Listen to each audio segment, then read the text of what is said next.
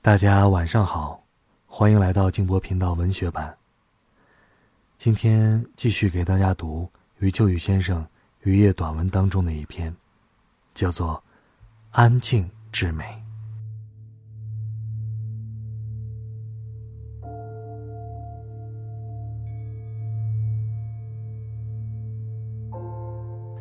有一种美，可称之为安静之美。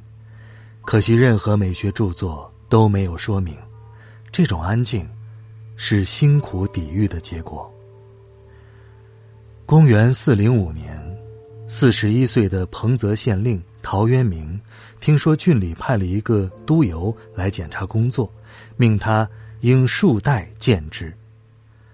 陶渊明想，自己勉强做官，只是为了养家糊口，却要承受如此屈辱。便决定不为五斗米折腰，立即辞职回乡。由此，中国文学史上出现了一种名传千古的安静之美。可见，这种安静之美，正是陶渊明抵御那个规矩、那个官职的结果。但是，这只是抵御的开始。公元四零八年，一场大火把陶渊明的家彻底烧毁，全家只能住在一条船上。后来虽然搭建了住所，但生计却越来越艰难。他曾用诗描述道：“风来入房户，夜中枕席冷。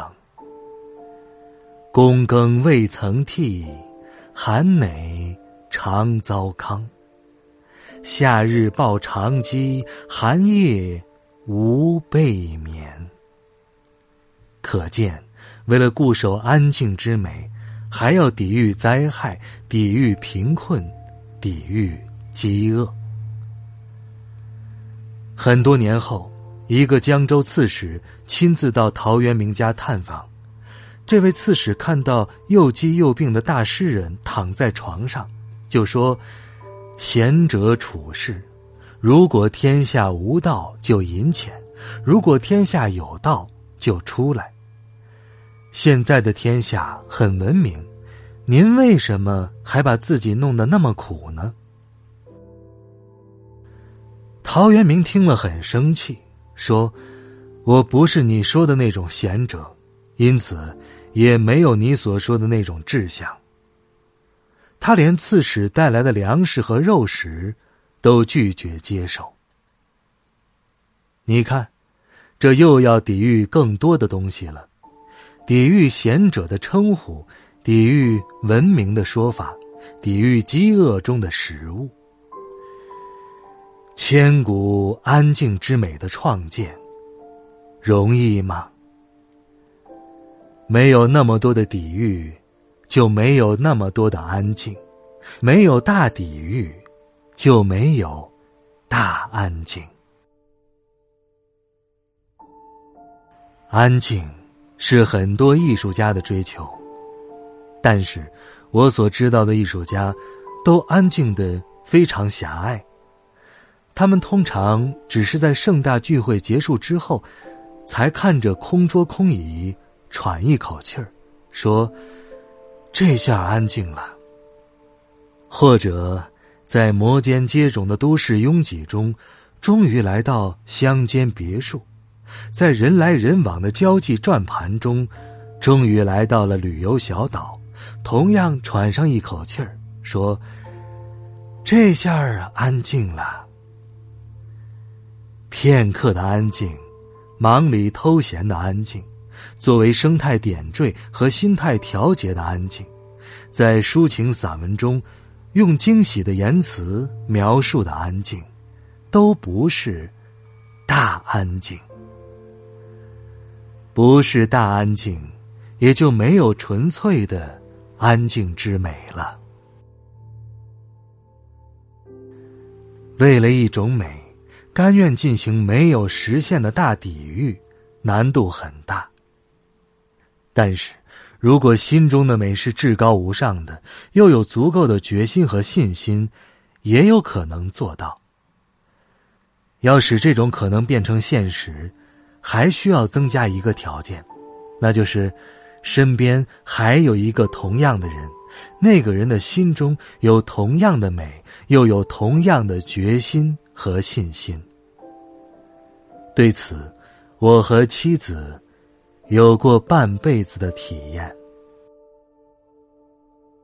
我们两人共同感到，为了安静之美。而抵御权位和名利，在旁人看来几乎不可能做到，我们却都做到了。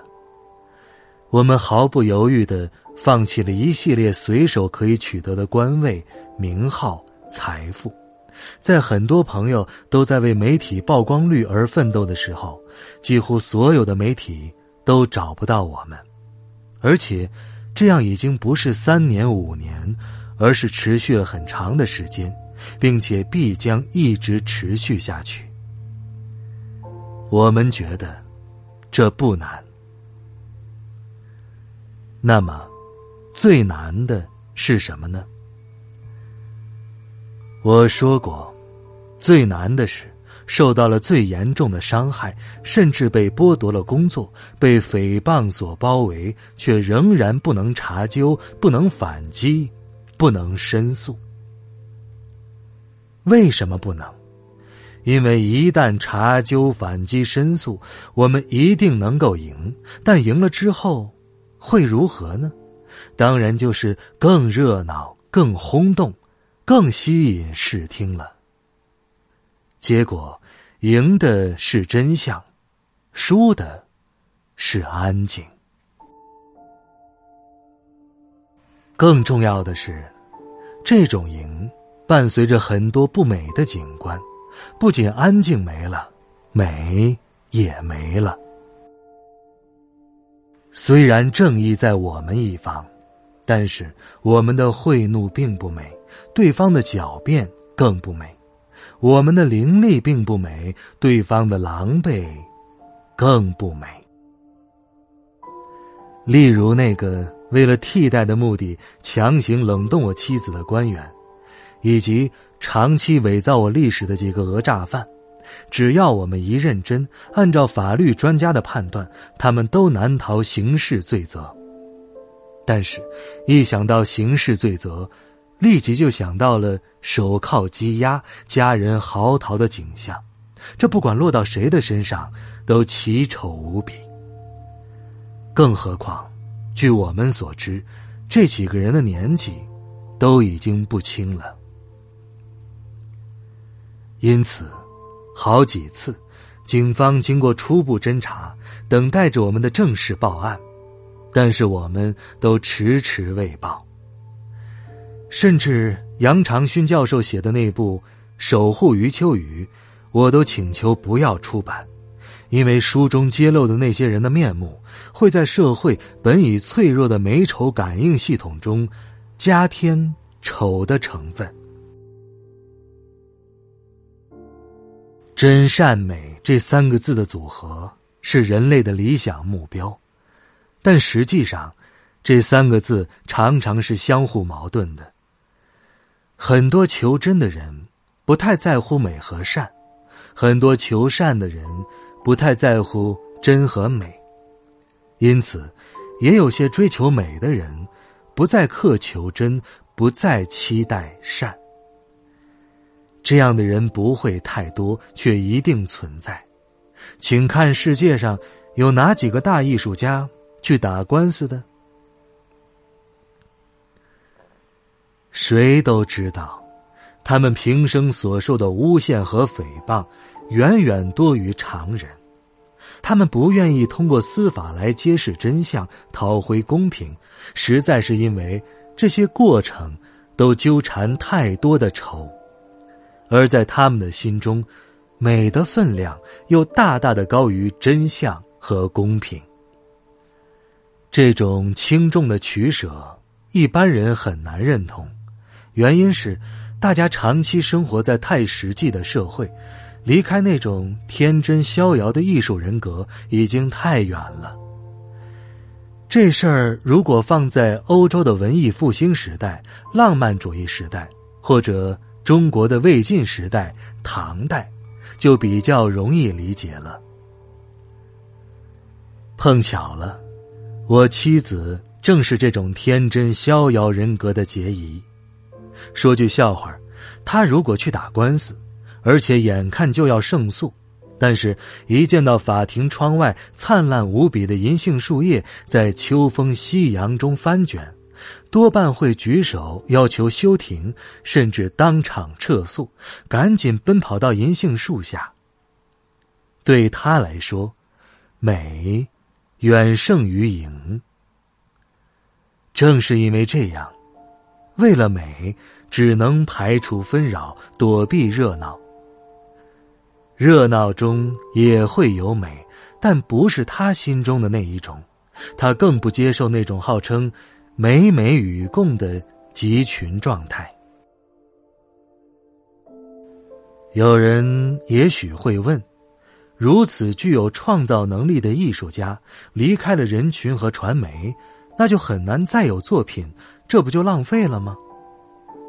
其实，为了他人的欢呼而背离自己心中的美，那才是浪费。美。是天性与自然的稀世相逢，惊叹这种相逢，并进一步开拓自己的天性，在开拓中享受人的健全、高贵和神圣，这就是全部。审美感受，就像天际游荡不定的云霓，本身的光阴和变幻，已经包蕴着无限。即使积而为雨，也只看河湾间辽阔萧瑟的雨景，然后再看它，又悄悄的升腾成彩虹。为此，我常常提醒学生，千万不要因为频频出镜而把自己过于看高。在千千万万的窗户里。有不少非常高明的眼睛，正从屏幕上匆匆移过。如果你们果真出色，那些眼睛或许会停留片刻，随即在节奏、停顿、力度上发现瑕疵，微微一笑，然后转身去照拂煮茶的炉火。在我们家里。就有这样的两副眼睛。有时我从旁看着他，会想，这一段如果由他亲自来演，会出现如何惊人的场面。偶尔，他似乎也轻轻的摆弄一下身段，但又立即转移，因为美的云霓已经把他带到了另外一个天域。对他来说。美的天域很大，除了银杏树林、清晨雪景，更有现代派的建筑、雕塑和舞蹈。他每一项都很投入，甚至感谢当年停止他工作的官员，让他突破职业局限，享受了那么多的美：安静之美、纯粹之美、不分时间和地域的天籁之美。正是这些美，让我们觉得做一次人很值得。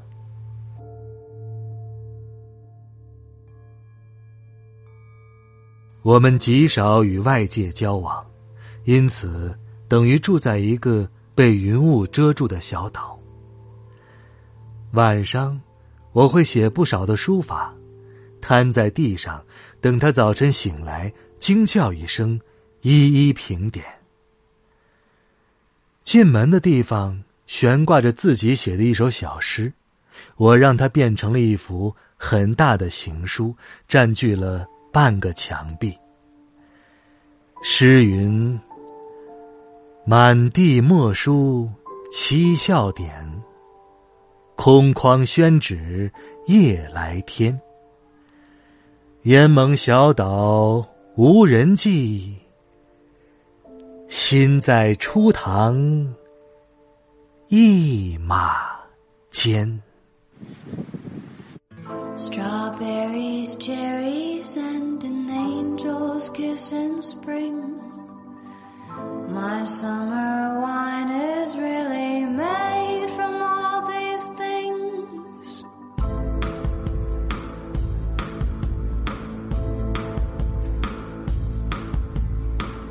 I walked in town on silver spurs.